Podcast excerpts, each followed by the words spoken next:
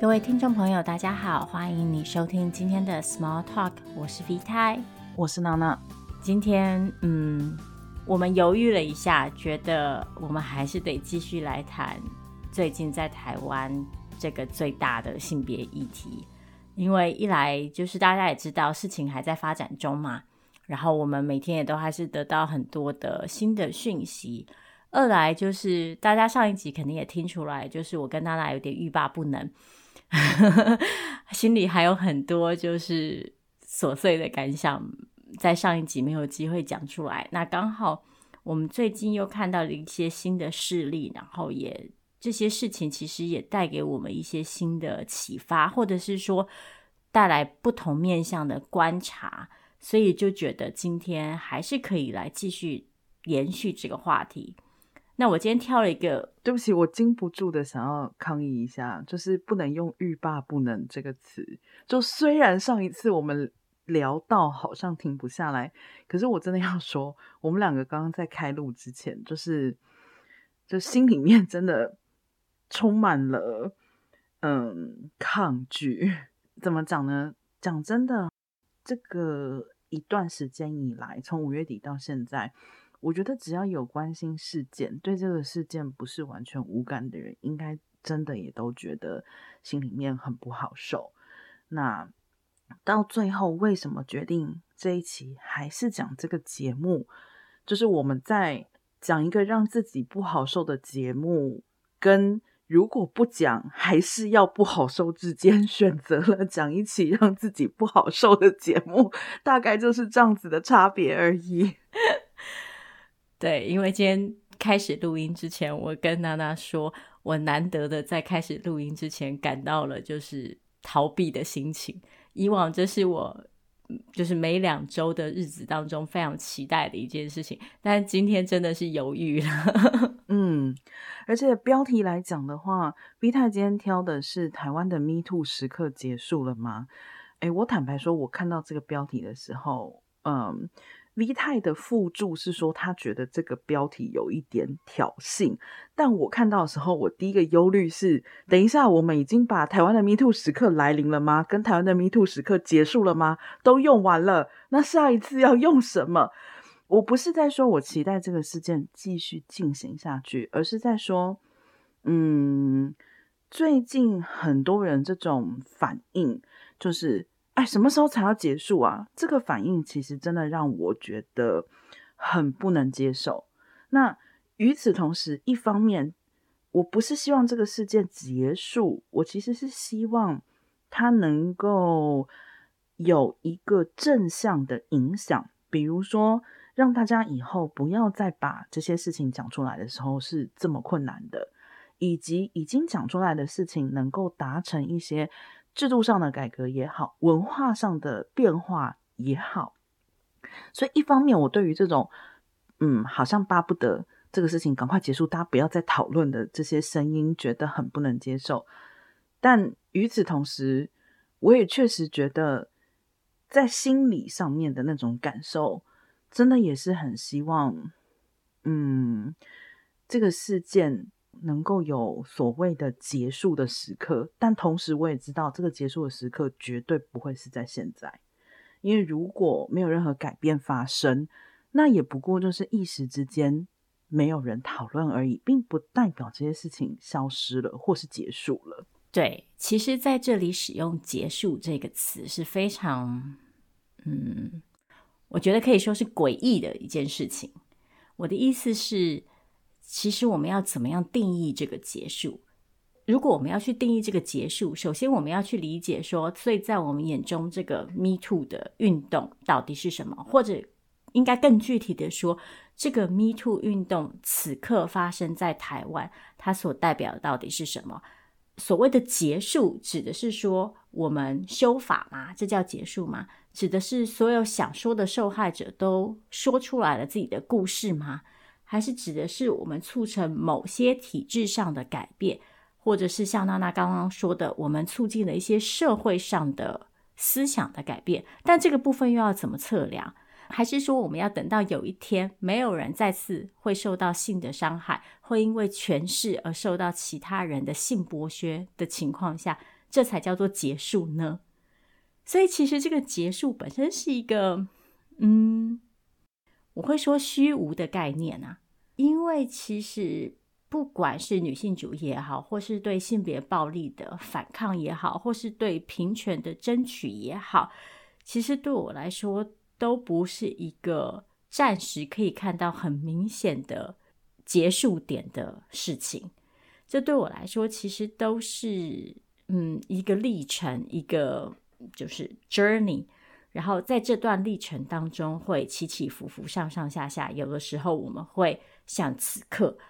经历一波比较巨大的情绪上面跟思想上面的冲击；有的时候可能这些事情是以比较隐晦、比较幽微的方式发生；有的时候他们没有吸引那么多的注意力，但是他们还是在形塑着我们整个社会。所以，嗯，今天用这个。结束这个词啊，其实算是一种反讽吧。因为我最近看到很多讨论，都给我一种“哎呀，这件事情讨论一个月，大家差不多应该要消停了吧”那种感觉。也就是像最近看到，据说有一个很荒谬的说法是说，Me Too 事件之所以爆发，是因为为了要掩盖嗯幼稚园喂药事件的讨论。我就想说。所以你看到现在都已经一个月了，大家还是在质疑这件事情的真实性。都已经有这么多、这么多的人出来告诉你说这件事情是真实的，是许多人都在经历的，几乎可以说是日常。然后还是要有人告诉你说没有、没有、没有，这一切都只是个叫骗局。我就觉得真的是非常的。荒谬，然后也是因为这样，所以才更说明了这件事情基本上不太可能结束嘛。因为只要我们还是面对的是这样子的一个思考环境，跟这样子的社会想象，然后性别规范底下，我们就可以看到，我们不断的会需要去处理这些跟性别暴力相关的迷思跟问题。我也同意有些目前提出的提醒。不是完全没有道理。譬如说，像我们上一集其实也略略讨论过，就是说那个正义到底要怎么达成？我们现在这种所谓打刮胡公审的这个表现形式，到底有没有办法嗯达到一种好的效果？还是只是过度的妖魔化个人行为人？尤其是在上个礼拜，大家又看到了一些。嗯，明星艺人的表现之后，这样子的讨论又更更突出了。那有些讨论，就像我说的，不是完全没有道理，但是正是因为这些讨论不是完全没有道理，才更证明了我们需要继续讨论这件事情。其实像刚刚提到这种，比如说怀疑某某新闻的发生或某某新闻的热度，是为了转移对另外一个新闻事件的社会关注。我觉得这种言论跟还有一种言论，就是会认为是说可以了吧，讨论够了吧？为什么你们都不关心别的议题的言论，其实是可以放在一起来看的。就我很好奇，诶，你的报纸是只有头版头吗？报纸那么多版，你是只看头版头吗？如果你只看头版头，那是谁的问题？我觉得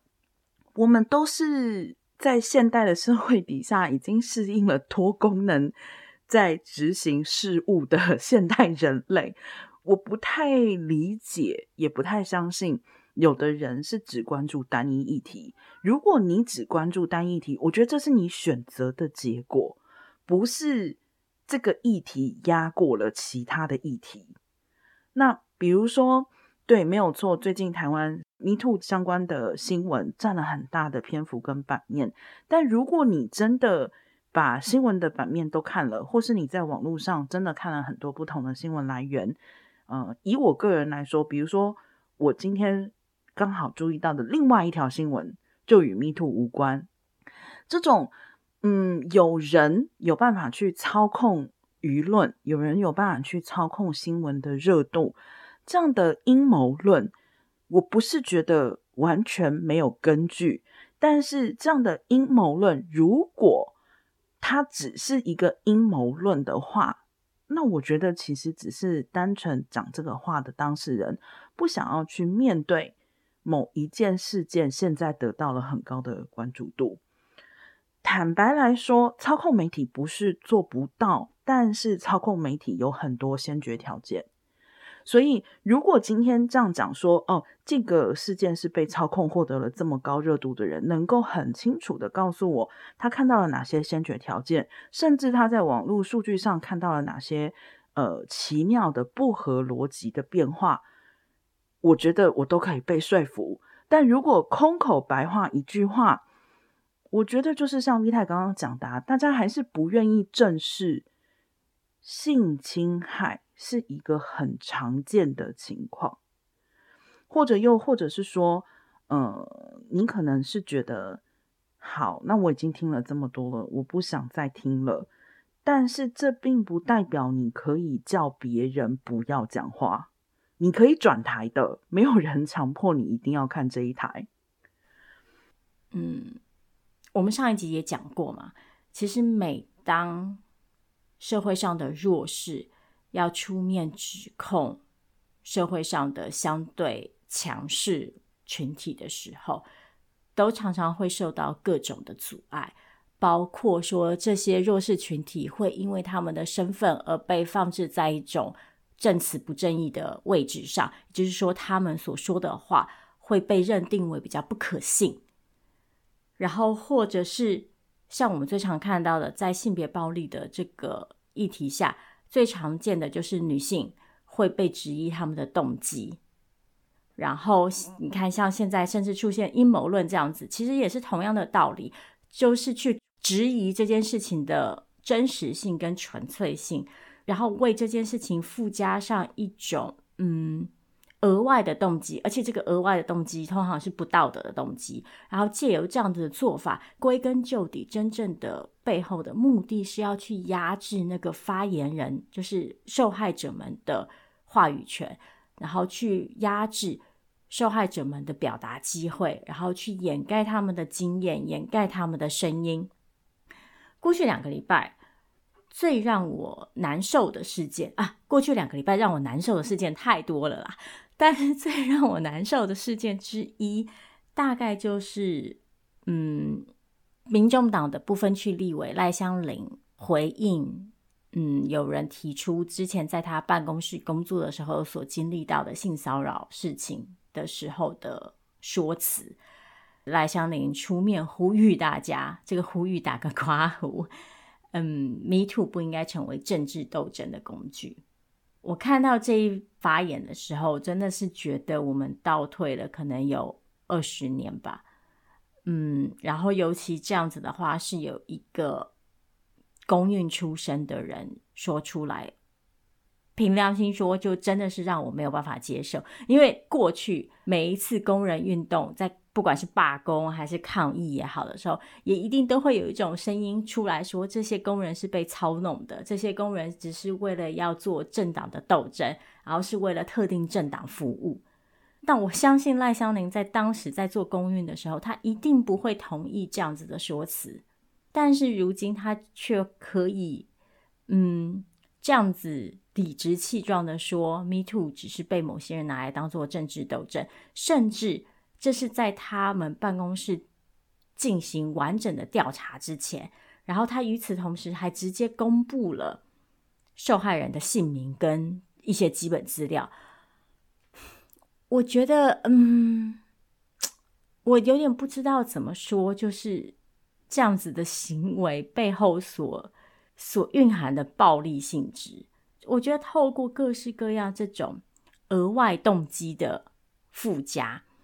他们最大的功用就是让受害者的陈述变得非常的苍白，因为他们就把再次的把焦点从受害者本身的经验、受害者本身的感受移开了，而变成是一个别有目的的事件。然后我们就会开始去讨论，诶，所以背后的目的到底是什么？而去而无法去看见这件事情真正的核心是一个人在一个环境下怎么因为权力的不平等。而遭受他不应该遭受的伤害，那就像这几天另外一起事件，同样的，我们看到了非常多非常多典型的，真的就是二十年前的用来怀疑受害者的各种说辞，包括受害者本身的性道德、受害者本身其他的行为，然后受害者的性格，甚至。更讽刺的事情是，大家在讨论这类事情的时候，都会赋予很多的正当性，就会说：“哎，我不是要质疑受害者，我只是要说，就是我们应该更持平的看待这件事情。”但是，这个持平是其实是一种虚假的持平啊，就是在受害者其实本来就已经被放置在弱势位置上面的时候，你继续去端水持平。那就是继续在维持过去那个权力的不平衡嘛。关于这个，嗯，检讨受害者这件事情，就像 V 太讲的，嗯，这几天真的是有让我看到非常不舒服的文章。有一些人现在会打着旗帜说，没有，我没有检讨受害者哦，哦，但是怎么样，怎么样，怎么样？那这个但是底下就是像刚刚提到的质疑。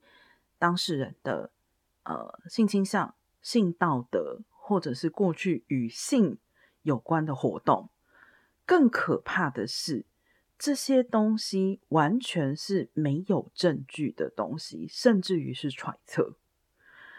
嗯，其中有一篇文章就指某一位出来讲出自己 Me Too 经验的人说：“哦，哦，对啦，就是就我所听到的。”对，然后结合很多人告诉我的，嗯，他以前就是出来卖的啊，嗯，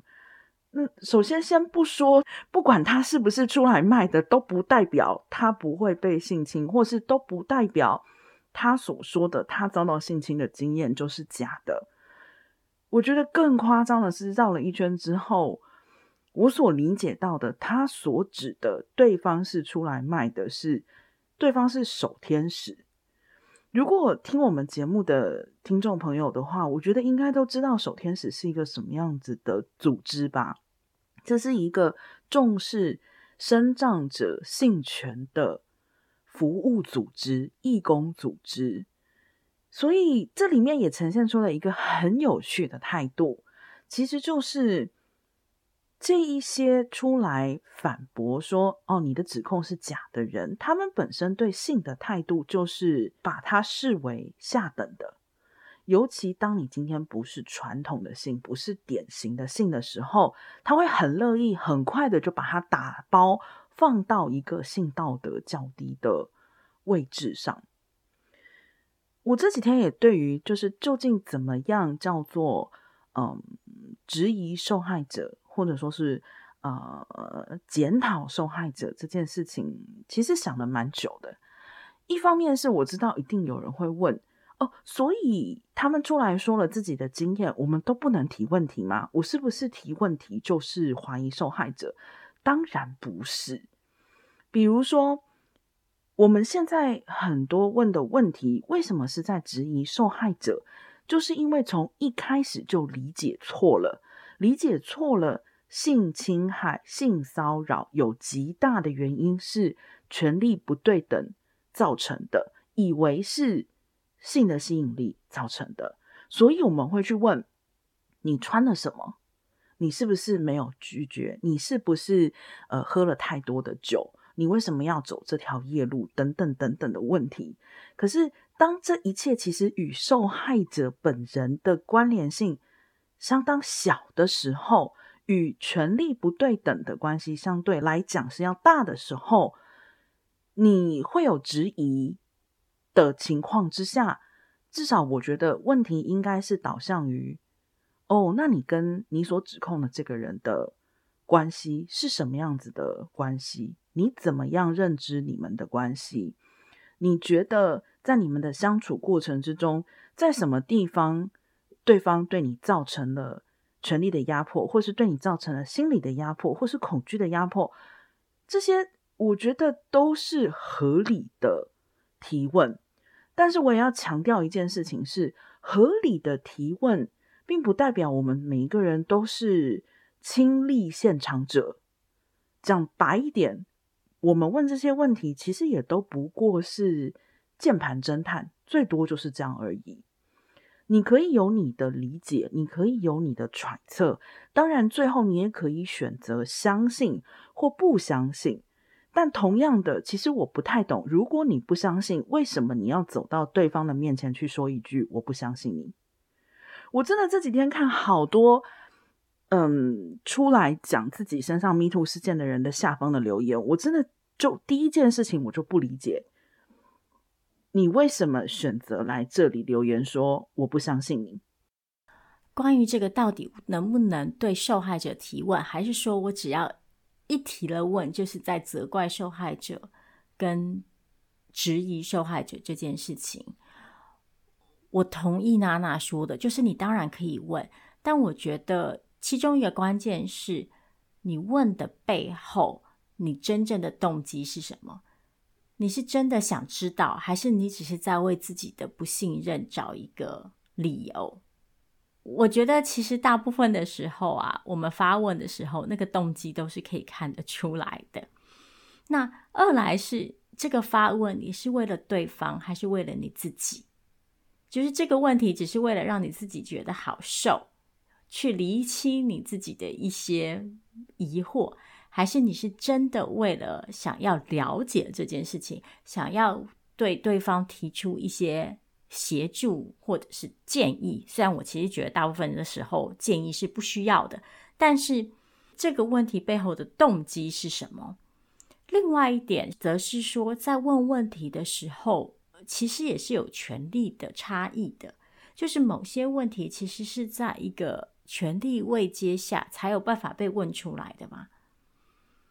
就像为什么我们都会去问说，女生说啊，你是不是喝了酒了？你那天穿了什么了？那就是因为性别规范，还是让我们去假设说，女生做特定的事情就是不道德的。那所以当他们做了这个不道德的事情的时候，他们可以理所当然的被质疑，别人可以理直气壮的去质疑他们。所以我觉得在发问之前，也要去反思，也要去反思一下说。我是站在一个什么样的权力位置上去问这个问题的？其实啊，就是从一个人性的角度来说，我可以理解，很多时候这种问题或是这种质疑背后一个心理动机，可能是因为我们都有趋吉避凶的本能嘛，我们都想要让自己跟危险分开。那所以，透过这种去质疑受害者的行动，我们就可以比较好的去打造一个屏障，是说这件事情之所以发生，并不是因为这个环境让它发生，而是因为你作为个人，你有某些特质去吸引了危险。那我作为另外一个个人，我只要不具备那些特质，我就可以跟危险就是远远的隔开。那这当然是人的一个心理的防御机制，嗯，但是我们在做这件事情的时候的关键就是，我们其实必须要去否认他人的痛苦。其实这再往深层一点讲，另外一个可以讨论的事情就是，为什么我们这么没有办法直视他人的痛苦？除了因为担心自己有一天也会成为危险的受害者以外，还有没有其他原因？等等等等。总而言之，我想讲的事情就是说，这些提问为什么很多时候是不恰当的？是因为它包含了一种权力的不平等，包含了一种道德的指责，还有包含了一种对他人痛苦的否定。这才是为什么质疑受害者被大家当成一个危险的事情的原因。我隐约有一个印象，是我几年前曾经想要写某一篇脸书贴文，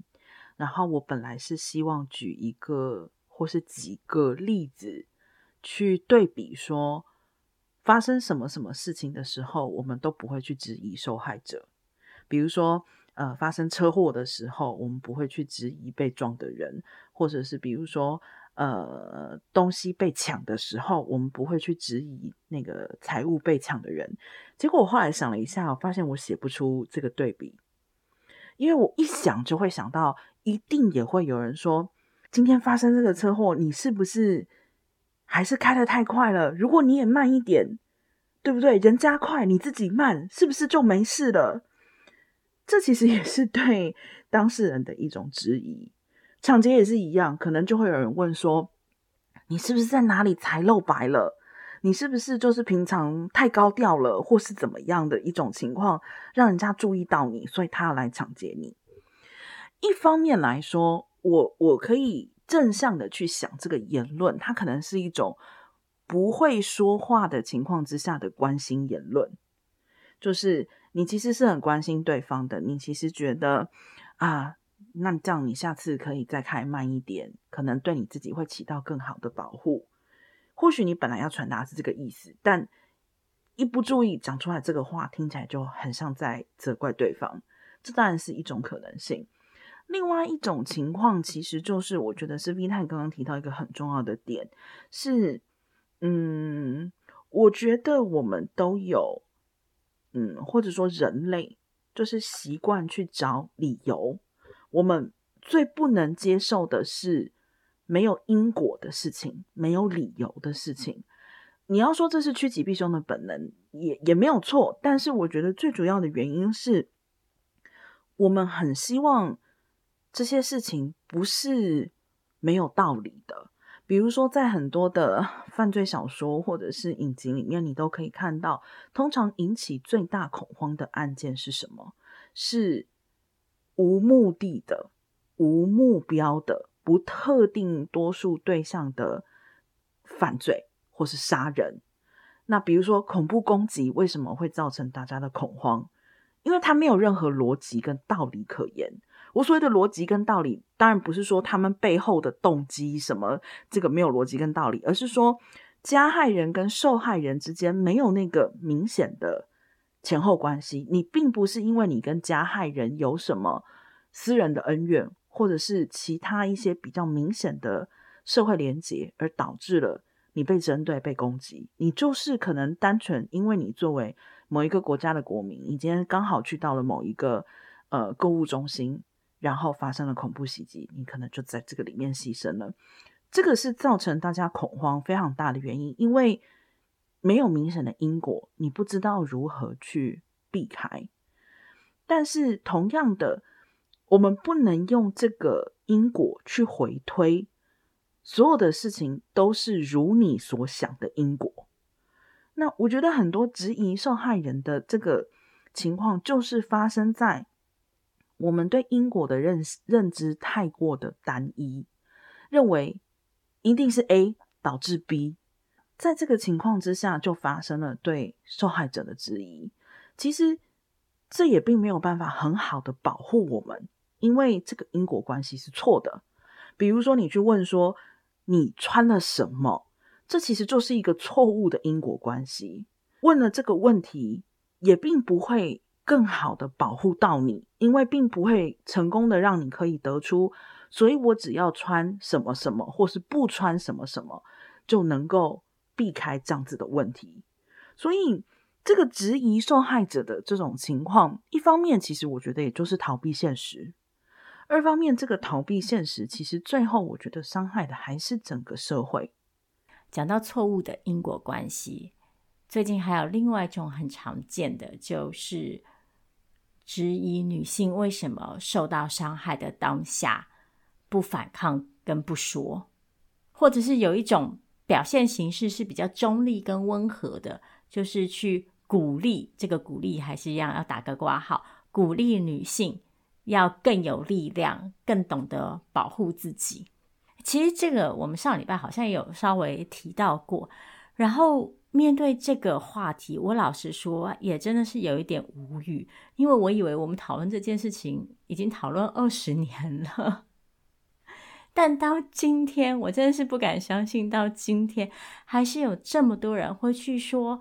当下不说就是你自己让渡了你自己的权利，你当下没有反抗就是纵容，或者是你如果当下不说，事后才说，你就是一定是别有动机，或者你就只是呃发生了性行为之后反悔而已，就是我们讲的直白跟一般性一点。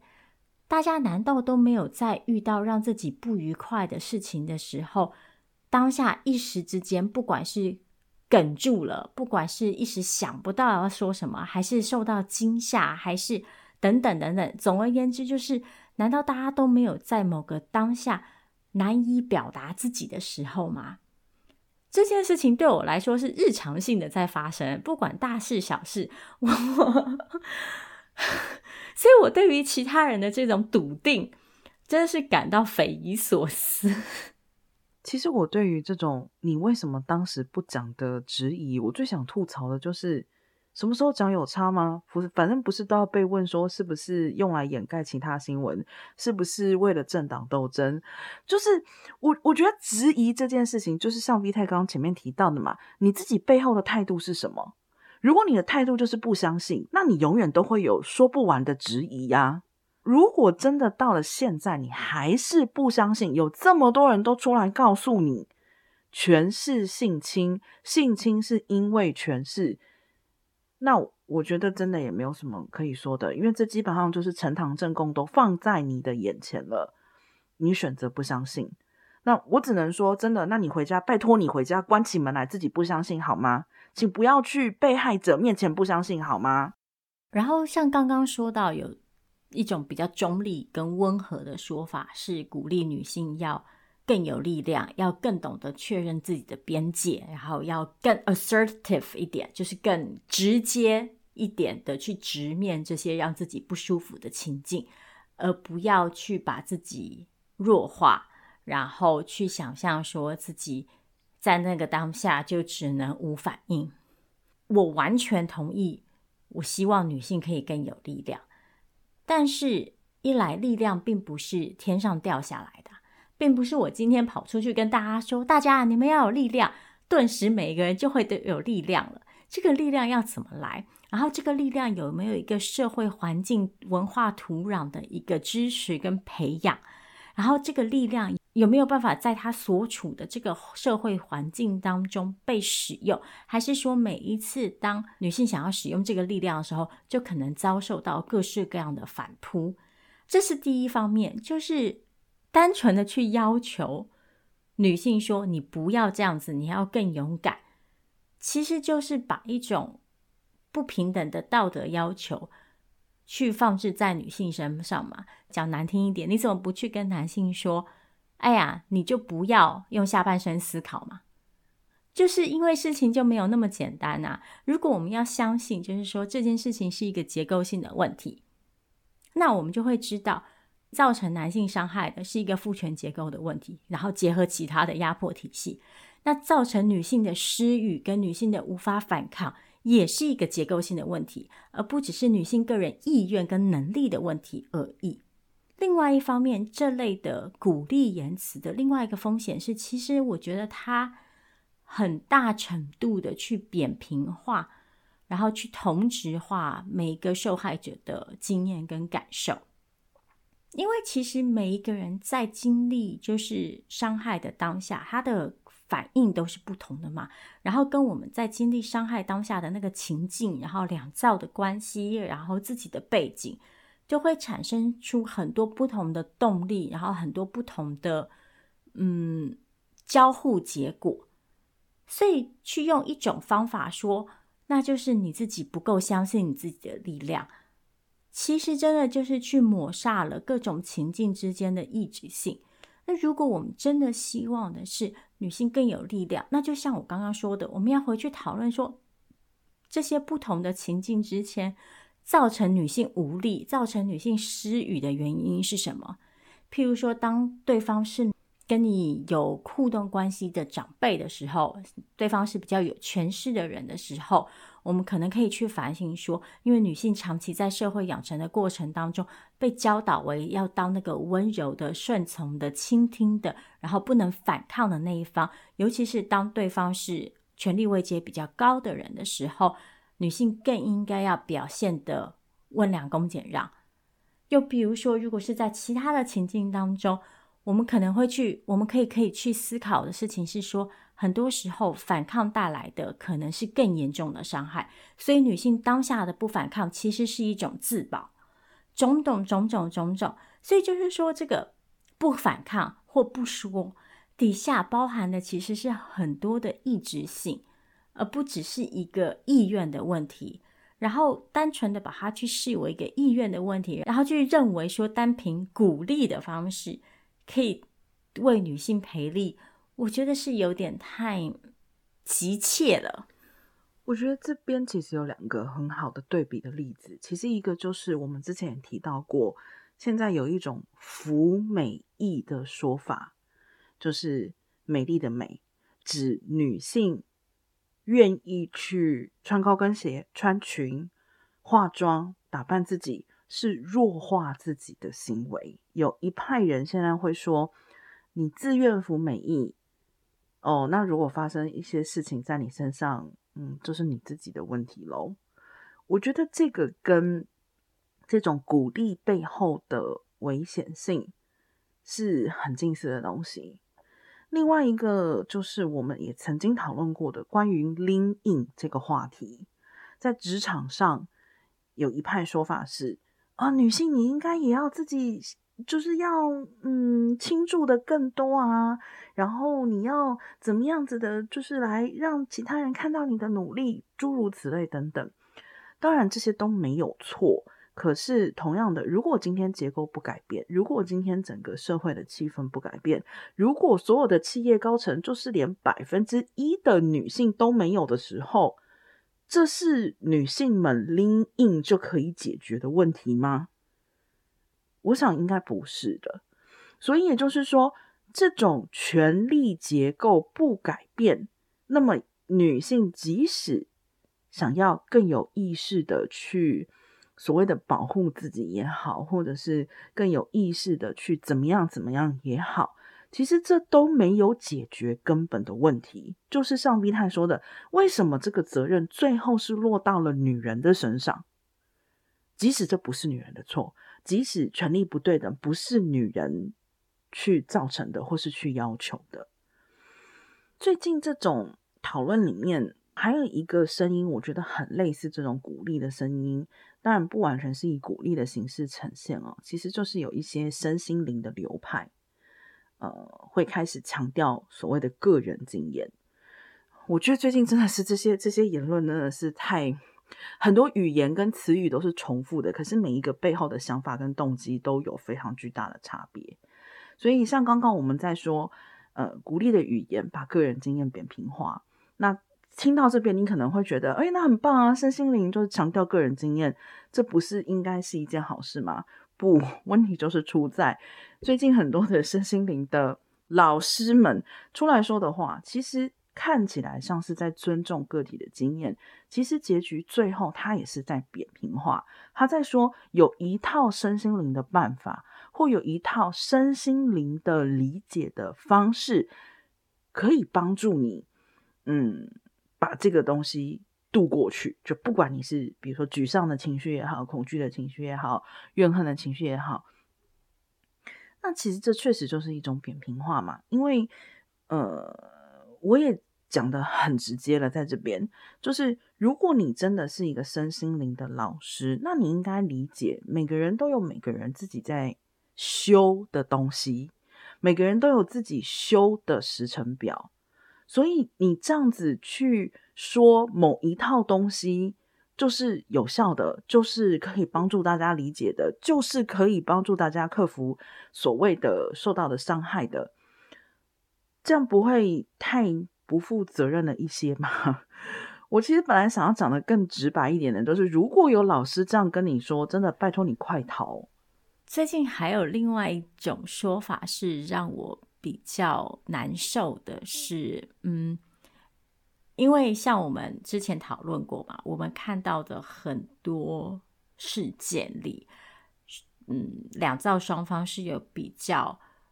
明显的权力位阶的差距的。然后，同时我们最近看到很多就是被指控的行为人是在某个领域里有点成就，然后有点名声，然后因而有些魅力的。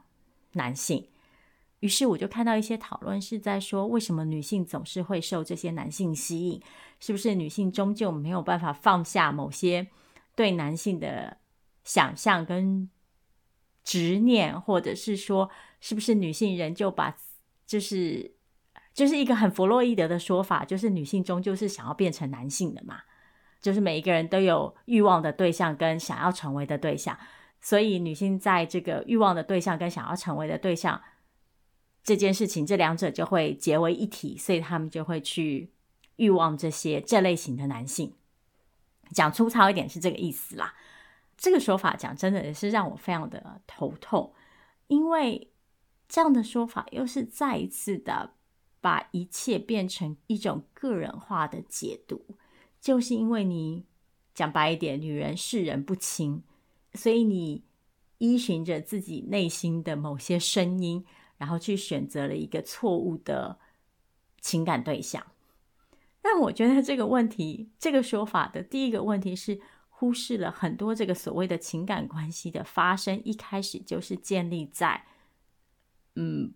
不是很平等的基础之上，甚至是这个情感关系有没有被建立，其实都是可以质疑的。那就算我们把那个讨论限缩在确实对两个人有情感关系的，你也不能去解释说这两个人之间的情感关系的不平等，单纯就是因为女性个人的让渡。或者是讲白一点，女性个人识人不清，然后或者是用通俗一点的语言讲恋爱脑，因为这样子的讲法就是去忽略了关系里的动态，其实也跟整个大社会的权力分配，还有嗯性别规范息息相关。我们的关系其实并不是真空的嘛，并不是独立于一切的背景因素之外的。那在一段关系里，为什么女性可能会做出某些行为，又或者是女性可能会受某一类男性的吸引？其实这些都可以回溯到某些社会因素，譬如说女性被教导要表现出特定的样子，然后女性的价值必须透过她的男性伴侣来给予，所以我们怎么选择我们的男性伴侣，就会反映过来，证明我们自身是不是有价值。然后我们在关系里应该要怎么样表现才是一个合格的伴侣？诸此种种种种，这当然并不是说我们每一个人在关系里就完全就是你知道结构的傀儡，我们都没有任何一点的个人意愿跟自主空间，当然不是这样子。但我的意思是说，最近很多的讨论都让我感觉太过于强调女性个人的能力跟意愿。然后借此把这些受害变成一个女性个人的责任，而去忽略掉，就是说女性在这个父权社会的养成当中是如何被赋予了各式各样的受害条件。我的意思是说，就是像我们前面讲的，女性被要求要温柔服从，女性在受到不公的时候，也通常会被建议说，你不要用太过激烈的方式反抗，然后女性。不被鼓励去表达出各种负面的、激烈的情绪、愤怒的情绪，然后女性必须要凭借着男性对自己的欲望来定义自己，等等等等等等。这些社会规范其实某种程度上来说，都在试图把女性养成一个 victim ready to be，就是一个随时随地可以成为受害者的目标。我觉得，如果我们不去看见这个环境的养成，然后一昧的只跟女性讲说，你要小心，不要让自己受害。我觉得是本末倒置的。那再来，我想讲一件事情是，我们刚刚讨论了很多东西，都是在讲说很多的论述过度的强调个人责任，而忽略了那个结构的因素。那另外一方面，其实也有另外一种讨论，是我们现在是不是太过于强调某种结构、某种模式？那在强调这个结构的时候，是不是有可能反而加深了某些特定的想象，或甚至是说刻板印象？像那天我就看到有朋友提问，因为最近大部分的案例是发生在男行为人跟女受害者之间嘛，像大家也注意到，我们最近的讨论其实还是比较常以性别二元的语言来进行的，就是我们会强调说男性跟女性，然后。女性作为受害者是怎么样的一个处境？有朋友就会担心说，这样子的语言、这样子的论述方式、这样子的框架，是不是会去强化、巩固了一个想象，是说在性别暴力的世界里，只有男加害、女受害这种可能性？那当然不是。我不太记得我在上一集有没有讲过这件事情了。但是我最近之所以，嗯，还是选择用这样子的框架进行讨论的原因，是因为对我来说，男加害跟女受害这件事情，仍是不成比例的高。就是在所有性别暴力的案例当中，这个样态还是占了高比例的。那这个高比例并不是一个巧合，这个高比例是一个各种社会结构还有压迫体制综合出来的结果。那所以我觉得，我们不可能在讨论性别暴力的时候不去讨论这个偏斜。那如果要讨论这个偏斜，我们就得回去看父权社会是怎么样分别定义。男性跟女性的角色、义务、行为标准、道德责任，那这也是为什么我这一阵子还是会经常性的选择用男性跟女性作为一个讨论的架构。这个权利的嗯思考方式哦，嗯，我觉得是很重要，但是经常性欠缺的。就比如说刚刚我们提到，嗯，所谓。对女性个人的赔利以及整个制度之间的问题，有很多人经常会单方面的偏向个人，或是单方面的偏向认为是制度的问题。其实这个中间也是一种权力关系，虽然是制度对人，很难想象说这个这个权力关系是怎么建立的。但是如果你理解，制度也是人建立的，可能就可以理解，其实制度与人之间本来也就存在着权力的关系。多数的时候，我们去服膺这个制度，就是因为这个制度具有较高的权力，所以我们服从它。那当你要对抗这个制度的时候，你其实就是希望翻转你跟这个制度的权力关系。这样去想象，你应该就可以理解，如果单独的一个人，其实要去翻转这个制度，都是会有困难的。关于为什么在性侵的或说性骚扰的各式各样的这个案件里面，女多男少，其实最大的原因也还是因为这种性别权利的不平等。首先就是像 V 太刚刚提到的。一直以来的父权制度，把女性置于一个脆弱的 vulnerable 的一个位置。在另外一方面来说，如果你去检视男性与男性，或者是女性与男性之间的性侵害跟性骚扰，其实同样也是有一些嗯权利的问题。那最近也有很多人呢在讨论，就比如说。那像一些明星出去啊，女粉丝、男明星出去，女粉丝在他身上乱摸，这难道不是性骚扰吗？对，这当然是性骚扰。可是大家应该多多少少也有察觉到，讨论女性骚扰男性的时候，特别是像这样子所谓性骚扰的这样子的一个例子来讲的时候，会觉得诶，怎么好像哪里怪怪的？什么地方怪怪的？因为就是。这个权力的东西不太一样，尤其像这个粉丝与明星之间的这个举例来讲的话，其实粉丝不见得比明星一定握有较高的权力位置。当然啦，在那个情况之下，一定也是基于某些因素，比如说明星基基于什么原因，他没有用到最高级别的安保啊，没有阻止大家进他的身啊。呃，没有把他这个所谓的权力贯彻到底，然后使得这样的事情发生。可是，这个最主要的是因为，当发生这样的事情的时候，它与长久以来的男女之间的权力的高低呈现了一个相反的情况。所以，很多时候我们在讨论的时候，大家会自然而然觉得，诶，有一点不自然的感觉。这可能也是在一个方面，为什么？男性受到侵害的情况经常会被忽略的原因，因为父权制度就预设了男性是强势有具有权力的一方啊，所以你怎么会受到侵害呢？这也就导致了很多人认知的误区，会认为男性不会受害。其实还是要再去强调一次，就是这是一个权力的关系，不是特定的哪一个性别。也就是为什么我们要一直去强调女性为什么受害较多，就是因为长久以来性别的权利的不平等，把女性置于一个脆弱的位置。对，而且还有所谓的性的赚赔逻辑嘛，就是女性的性给出去了，就是你看我。我都忍不住就用了“给”这个字，就是我们的想象，就是男人在性里是夺取的那一方，是拿取的那一方，女性是给予的那一方。所以，女性一旦有了性，就是一种失去，就是一种减分；相对的，男人有了性互动，就是一种加分。所以，当男性受到性侵犯的时候，大部分的人直觉反应都会是：“哎呀，你这样不是还……”找就是有一些比较难听的词语，就是你不是爽到了，你还有什么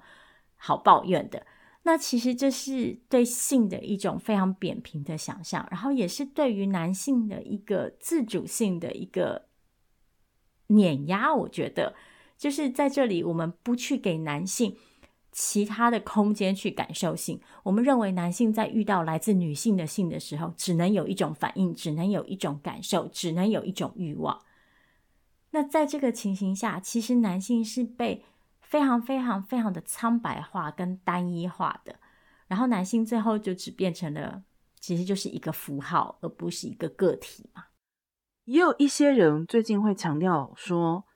嗯，我们不要把性特殊化嘛，不要把性弄得这么特别，那就不会把这件事情搞到现在这种情况。其实我觉得还是回到我们刚刚说的。你觉得不要让性这么特别，我觉得这是一个非常棒的讨论方向。但是今天如果把不要让性这么特别的责任加在权力不对等关系的弱势那一方，这难道是合理的吗？当整个社会都在把性特殊化的时候，你去跟没有办法决定性是否特殊的那一群人说，你不要把性特殊化。那女性的性一直就是被特殊化的呀。其实严格来说，男性的性在一些情境之下也是被特殊化的啊。就是只要男性不占主动的性，都都不对，都是都是奇怪的性。所以讲来讲去，就是一方面来说，确实真的，我们也觉得有很多好重要的话题，在这次 Me Too 的发生里面是需要被讨论的。比如说，我们上次提到性解放，比如说，我最近也看到一个朋友指出来，他就说，每一次发生类似的事件的时候，他发现最后一定会被追着打到底的，就是与未成年者发生性行为。诶，他就觉得为什么是这样子？确实啊，我也觉得很奇怪啊，因为如果今天一直要去讲，呃。你对你的性，你对你的身体要有自主权。我们如果真的这么重视这个自主权的话，那么我们是否也要重视青少年对自己身体的自主权呢？像当然，这种时候我们也不得不去提醒的是，为什么我们对青少年要有法律上的保护？因为事实上来说，年龄的差距本身就可以构成一种权力的压迫。年长者所握有的社会资源，呃，以及青少年或者是未成年人未有法律完全行为能力者，他们在社会上，嗯，因为不具有完全的行为能力而相对弱势这件事情，其实本来就使得他们是在权力关系中相对脆弱的，所以。今天不是说法律的保护不重要哦，不是说我们现在从从现在开始跟未成年人如何如何，我们都可以无所谓了。可是同样的，在给予未成年人保护的时候，我们也不能自打嘴巴的，在未成年人表达对自己身体自主的时候，去装作没有看到啊。那如果我们要装作没有看到的话，那不是又回到原点了吗？像现在很多的性教育也开始强调啊啊，教小孩自己身体的自主权，不要让他们就是好像呃长辈来想摸就摸，想抱就抱，想捏脸就捏脸，尊重他们不想被抱、被摸、被捏脸的权利，很棒。但是同样的，如果今天他明确的表达他想被摸、被抱、被捏脸呢，可以尊重他吗？对，其实这一阵子，嗯，让我稍微感到有一点点迟疑或者说不安的一种讨论趋势，就是我们似乎比较倾向于一种以保护与避害为原则的性方针，就是说，开始告诉大家要怎么样才能够避免伤害。然后，像其中一种表现方式，就会说跟未成年发生关系就是不对，未成年就是没有决定自己的情欲关系的能力。然后，另外一种说法，可能就是会去说啊，那女性就应该睁亮双眼，女性就应该避免跟这样这样这样的人互动、往来、交往这样子。原则上可以明白这样子的提醒或者是关心背后的出发点。但是也同样的，就像娜娜说的，我并不认为这是一个好的方向。我的担心是，如果这样子的话，我们最后就会走到一个把性自主权从某些个体身上拿走的局面。像现在另外出现的一种论述的模板，就是把性归类成好的性跟坏的性，然后大家会很努力的想要去定义出来什么样叫做好的性。但是其实这也是性别暴力里头一个最难以讨论的地方，就是性这件事情本身真的是模糊的。你和一个人可能有很多很多很多好的性，然后一次坏的性，或者甚至一个性经验里，可能大百分之九十的时间都是好的，但是有十百分之十的部分让你觉得不愉快。然后就是性这件事情本身就涉及了太多。个人的还有社会的各种因素的交织，然后它有一些不太能够被言明的东西，就是这个不太能够被言明，包括了社会给我们的规范，让我们没有相应的语言去讨论。另外一方面也包括，因为它可能涉及的是一种个人很内心很私密的感受，所以很难被直接的表达出来。总而言之，我想讲的事情是，就是一种。太过武断的想要去区分说，OK，所以理想的性互动样板是长这样子的，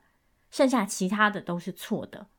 我觉得是有点危险的，因为一来个人的意志性、关系的意志性，然后再来这样子的说法，其实我觉得也某种程度上会更加不利于个人在关系里去培养一些互动跟反应的能力。就我们刚刚前面也讲嘛，力量不是天上掉下来的。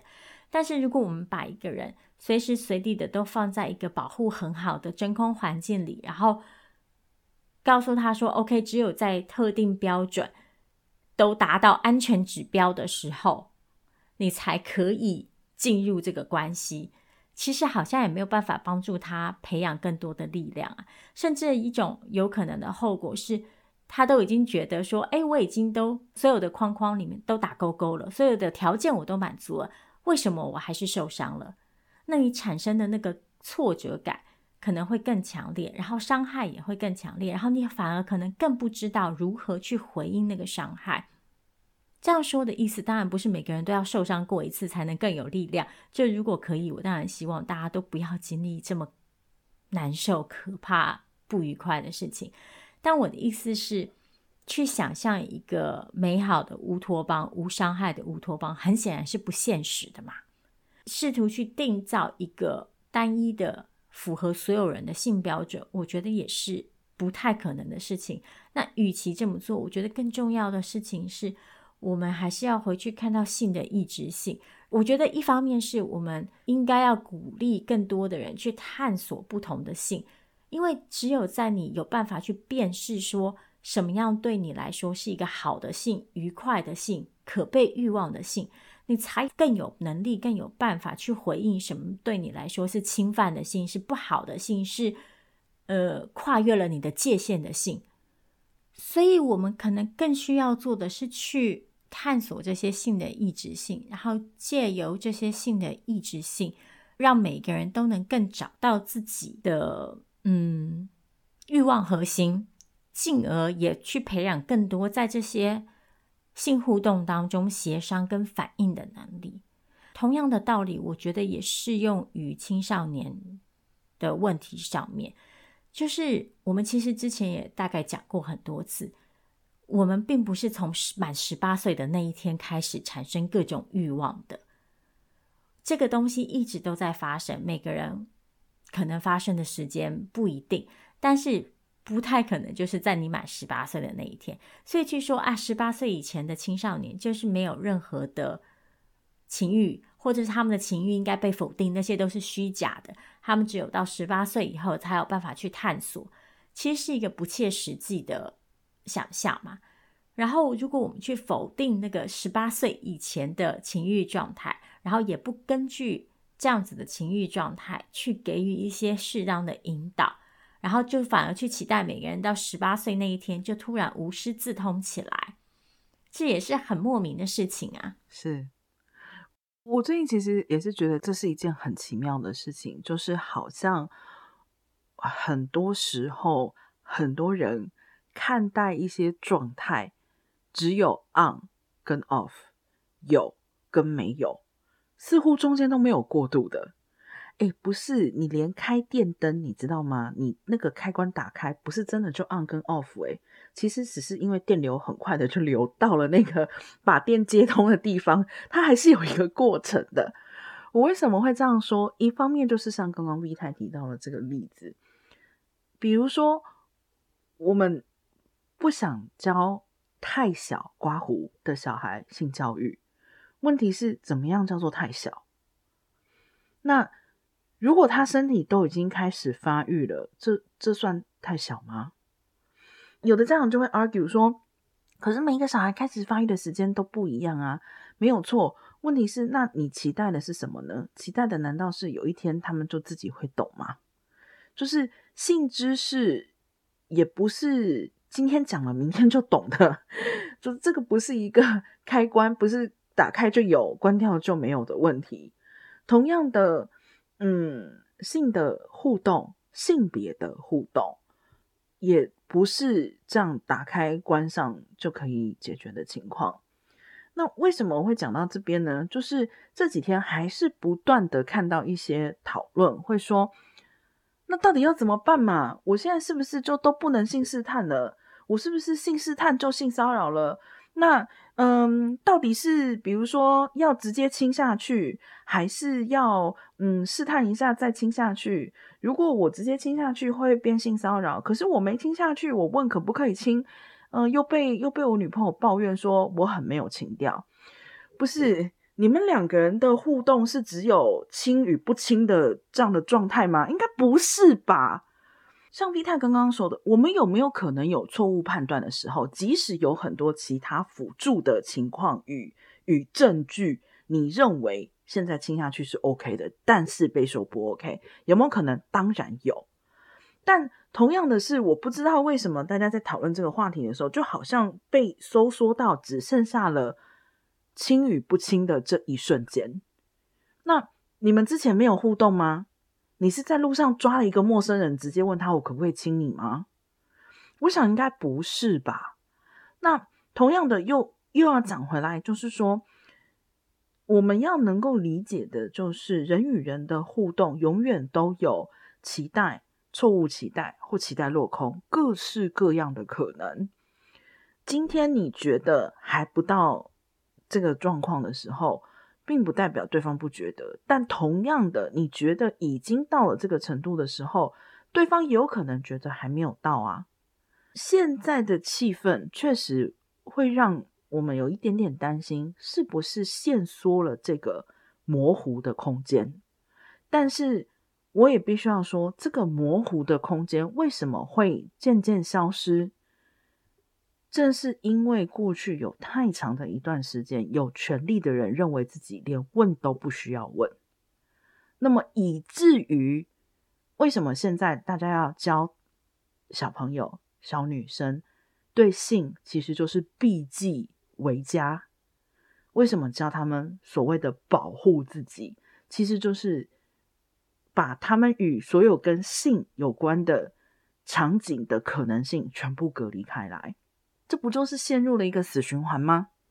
有一些人一方面嘴巴上在讲，我们应该要有更多探索的空间啊，我们应该要如何如何。可是这些人嘴巴上这样说，其实他说的不是要探索的空间，不是双方探索的空间，他要的是我可以随时遂行我认为我所拥有的权利的空间。那这样子的情况，就是会导致最后的结局，就是其实压缩了那个性与性。或者说人与人互动之间模糊的空间，我觉得最奇妙的是，我不知道为什么到了性这件事情上面，大家就会对于哦，我可不可以做？我我我这样会不会就是为什么会到了性的讨论上面，就是有这么多的这样的疑问？那你在其他的人际互动上面，似乎这样子的情况比较不多吧？那为什么到了性的时候，你会觉得可以理所当然的亲下去，或是说，当你发现你不能就亲下去就好的时候，你会有这么多的哦？那我以后要怎么办？确实，我们还是会有的时候会看到一些情况，但是我们就会觉得那个就是很夸张的状况啊。我们会觉得，比如说像奥 K，或是某个人，比如说在什么地方。你觉得他去提出很不合理的要求，其实那些人也都是在遂行自己的权利啊。然后当他被说他不可以这样去遂行这个权利的时候，然后他们也是发出了 巨婴的哭吼啊，就是那我这样以后要怎么办？如果我现在不能这样了，我以后我怎么知道怎么做怎么做？所以其实还是那一句话，就是说性今天被特殊化，其实不是一个人去特殊化它，而是整个社会。都有一种特殊的态度去看待性的议题。那我觉得在这里最好的建议是，如果你平常跟人家互动，你觉得怎么样是一个尊重的互动，那你就把这个尊重的互动带到性的互动里面来，不会比你抱着不需要尊重的心情来进行性互动要更糟。嗯，最后我也想要再补充一点，就是我觉得在这整个关于性别权利还有性伤害的讨论当中，如果说我们真的要很具体的说出来说，那所以我们到底需要给女性的是什么样子的力量跟什么样的权利或自由的话，我觉得一个相对简单的说法会是。说不的自由跟说 yes 的自由，我觉得这两件事情必须是并行的。就是其实我们回去回顾很多在信里面的不愉快、伤害，我们先不要讨论那种很就是确实是以暴力手段进行的压迫，我们去讲一些嗯比较可能产生在模糊地带，就是。两个人其实是和平的友好关系，然后产生了一些过界的性互动，然后女性其实不想要，但是最后还是发生了这样子的状态。那我们如果去回顾这样子的状态，就会看到很多时候在那个当下，女性感受到是一种没有说不的空间，就是她知道她应该说不，可是她并没有办法感受到。他也可以怎么样的表达？可能不管是担心后续的伤害也好，或者是担心对这个男性情感上的伤害，或者是担心就是对两个人关系的负面的影响，等等等等，或者是在当下那个对于自己身体感受的疏离都有可能。我们就会看到，其实因为长期以来女性在性这件事情上面，其实并不被赋予太多的语言。所以导致，当我们在性的处境里的时候，其实我们是被迫放到一个被动的位置上，我们去被决定我们应该怎么感受。那这个反映在另外一件事情上面，就是有些女性如果她很幸运的，她获得了这方面的知识跟能力，然后她比较主动的去表达自己的性感受的时候，她其实很多时候反而会遭受到这个社会的攻击。就是你知道，你就是荡妇，你就是不合格的女人，因为你太过放纵的使用自己的身体。那我觉得这两件事情其实是相连的，就是没有办法自由的认可什么样是自己想要的性，就会造成自己在自己不想要的性的处境当中，没有适当的语言去回应。所以我觉得这就是再一次的回答，为什么我们要只提性解放这件事情？因为我觉得，与其说需要保护女性去避免各式各样的伤害，我觉得或许更正面的做法是去让女性有机会迎接跟享受更多不同类型的欢愉。因为这个欢愉才有办法带给女性力量，然后借由这些力量，在遇到不愉快跟伤害的时候，可以有更多的资源跟方式去做出回应、跟反击、跟抵抗。好，虽然节目开头的时候，我们两个人都觉得聊这个主题真的是比较痛苦一点，但结果这样聊下来，今天的节目也是相当长的一个情况了。